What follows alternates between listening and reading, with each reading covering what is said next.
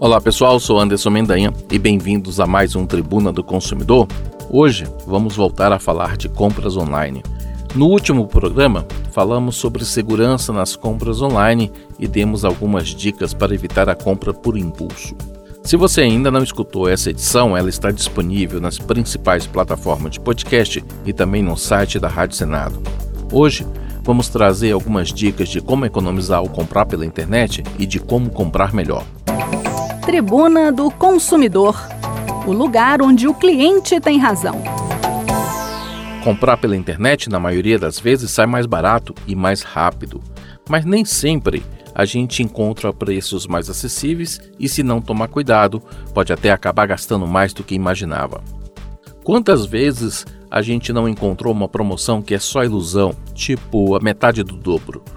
O que antes parecia uma oportunidade pode se transformar em uma dor de cabeça, no mínimo. Para não cair nessas roubadas, confira algumas dicas.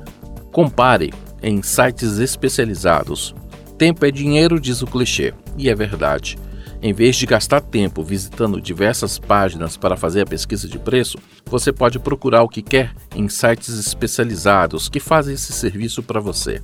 Existem diversas opções disponíveis e dessa maneira você tem a garantia de estar economizando sem perder tempo.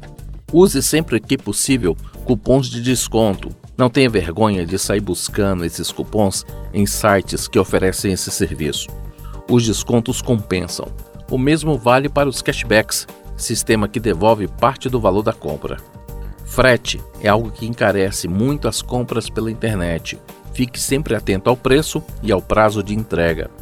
Caso você esteja procurando comprar diversos itens, vale a pena comprar tudo num lugar só para pagar apenas um frete. Dependendo do valor final do seu carrinho de compras, você ainda pode acabar ganhando frete grátis como desconto. Determine suas prioridades. Isso mesmo. Faça uma lista de todos os produtos que deseja comprar e determine a ordem das prioridades para adquiri-los. Além disso, coloque alertas para receber em seu celular quando esses itens estiverem em promoção.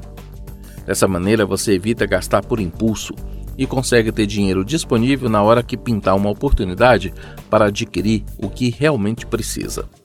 Tenha sempre um planejamento financeiro.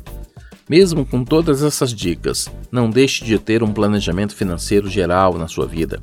Separe previamente o dinheiro para os gastos essenciais, como mercado e contas de casa, para não passar aperto depois. Assim, você não corre o risco de transformar aquela compra em uma preocupação futura. E como comprar melhor pela internet? Vamos lá. Planeje-se com antecedência. Ao menos uma semana antes de realizar suas compras online, comece a monitorar os preços. Verifique o valor tanto em lojas físicas quanto nas virtuais. Faça o cadastro para receber ofertas. Grandes varejistas enviam e-mails com promoções relâmpago ou ofertas da madrugada. Basta entrar no site da loja e assinar a newsletter. Deixe passar as datas comemorativas.